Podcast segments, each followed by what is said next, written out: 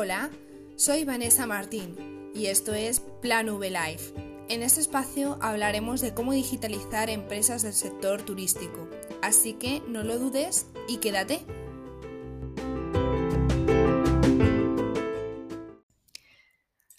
Comenzamos. Bueno, ¿cuántas veces has escrito en Google cuándo es la mejor hora para publicar en redes sociales? ¿A qué hora debo publicar en Instagram? O la de Facebook, cualquiera de ellas me sirve. Bueno, pues la verdad es que todo lo que te vaya a decir Google es mentira. ¿Y por qué te digo esto de forma tan tajante?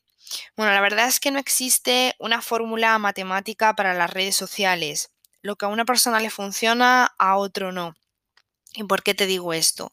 Ten en cuenta que aunque tú seas eh, un hotel, una agencia de viajes, el negocio que tienes a tu lado, a la vuelta de la esquina, como lo quieras ver, que sea de lo mismo, puede que no tenga ni el mismo público objetivo, ni los mismos objetivos ni el tipo de publicaciones que ellos están haciendo son las mismas que vosotros. No hay nada igual, por mucho que tú quieras copiarte, no hay nada igual.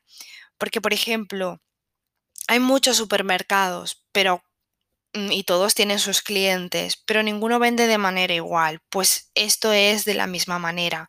Lo que le funciona a una persona en redes sociales no tiene por qué funcionarte a ti.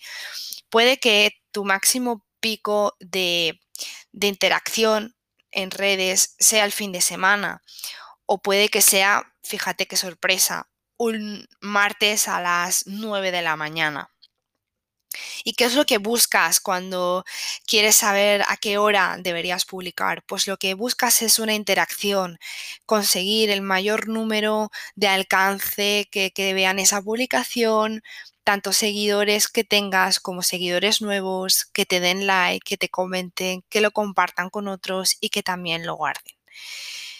Bueno, ¿cómo puedes ayudarte y guiarte de manera fácil para responderte a esta pregunta?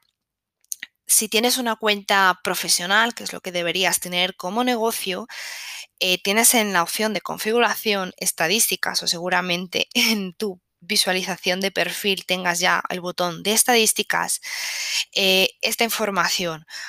Un poquito, siempre lo digo y lo recomiendo, es una información general, porque a lo mejor luego a la hora de la práctica es diferente. ¿Qué tipo de información me puedo encontrar aquí? Pues tienes datos como el crecimiento en cuanto a número de seguidores ganados, perdidos, cuando has estado más activo que además esto está en consonancia con los seguidores, la información sobre tus publicaciones, que aquí puedes filtrar por las que más alcance han tenido, por las que más likes han recibido, por las que mayor comentario, mayor número de comentarios tienen, stories también. Y bueno, la pena es que todavía de momento no tenemos información sobre los reels. La verdad es que, bueno, esto nos falta, sabemos que sí que tienen muy buen alcance, pero esta información es un poquito la que todavía cojea. Sin embargo, hay una página web que se llama igblade.com que poniendo el link de tu, de tu perfil de Instagram te puede ayudar un poco tanto con todas las publicaciones, pero sobre todo también con los reels, para saber un poco cuáles son los que te funcionan y cuáles no. Así que bueno, es una, es una alternativa. Pero yo lo que siempre recomiendo y es que bueno, todo esto es una ayuda. Eh, simplemente comprobar cómo te ha ido eh, con el mes anterior. Aparte de que tú tengas tu estadística y te digan cuándo tus eh, seguidores están más activos, menos activos y demás, siempre veas estos datos que anteriormente te he comentado.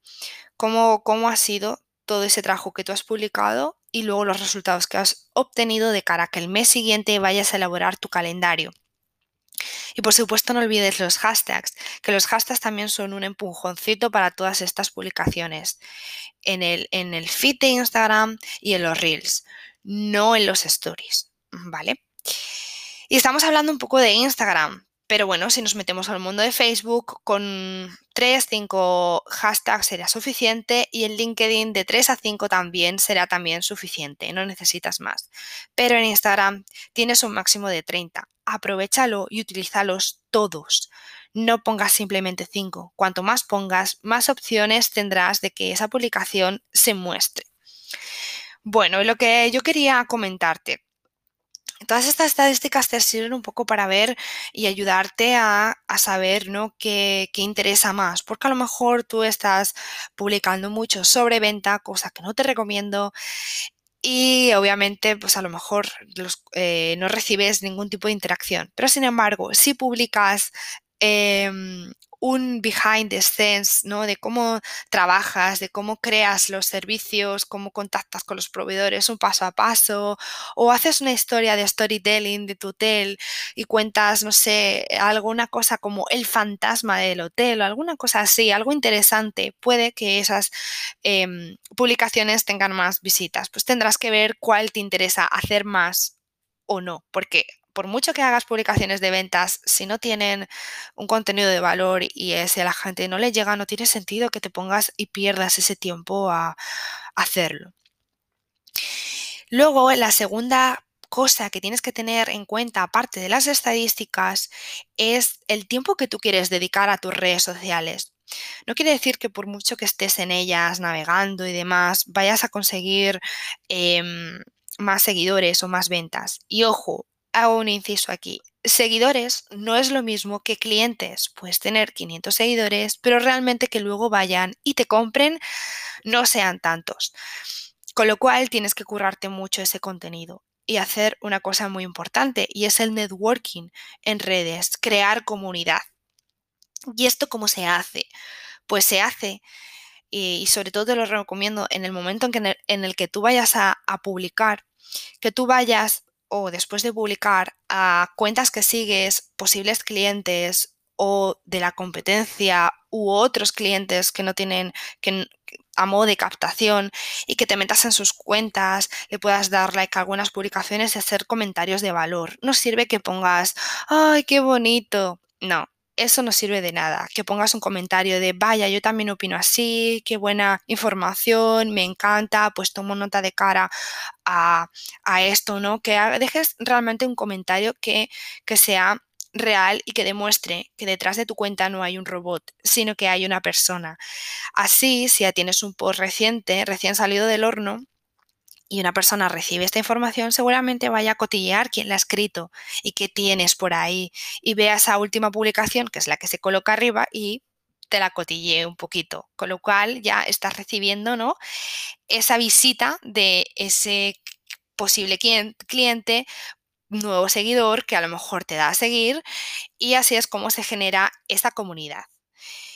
Pero claro, todo esto obviamente lleva tiempo y también prueba y error y ver cuáles son las estrategias que mejor te funcionan a ti, como te decía, qué tipo de publicaciones te funcionan a ti. Y que no te cuenten cuentos chinos, porque por mucho que te digan, ay sí, haz muchos reels, a lo mejor te funcionan mejor los stories, o a lo mejor te funcionan más las publicaciones normales, o a lo mejor no te funciona Instagram y te funciona mejor LinkedIn. Así que prueba a ver y revisa dónde estás mejor. Y bueno, pues para ir finalizando, quiero acabar eh, dándote una recomendación gratuita, pero que te va a venir muy bien. Y es que humanices tu negocio. ¿Esto qué quiere decir?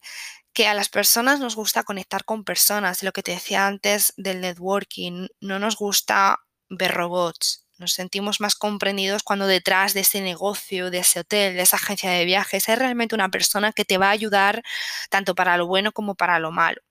Y tendrás que dar tu cara en redes sociales. Sobre todo si tú eres el propietario de ese establecimiento que pueda salir en las partes de vídeo, como son los stories y los reels, dando la cara, explicando cosas interesantes. Al final esto nos gusta más. Y si haces una comparativa de las publicaciones en las que simplemente haya texto, como en las publicaciones en las que sale una persona, te vas a dar cuenta y te vas a sorprender que gustan bastante más. Al principio, pues como todo, te dará un poco de cosa, ¿no? Salir a escena te grabarás mil veces hasta que veas algo decente que, que, no te dé vergüenza publicar. Pero bueno, poco a poco irás ganando esa confianza que necesitas en ti mismo y que también tus clientes verán reflejada en ti, en tu negocio. Y esto harán que esos, mejor dicho, seguidores puedan pasar a ser clientes. Pero de esto ya hablaremos en siguientes episodios. En fin, tienes que tener esas dos cosas en cuenta. Para resumir, es las estadísticas y también el tiempo que quieres dedicar humanizando tu marca además. Así que bueno, ¿tienes claro cómo vas a publicar en redes sociales para poder vender? Bueno, respóndeme esta pregunta si quieres en el resto de mis redes sociales, Instagram, LinkedIn y en mi página web planvsocialmedia.com. Nos vemos pronto en el siguiente episodio.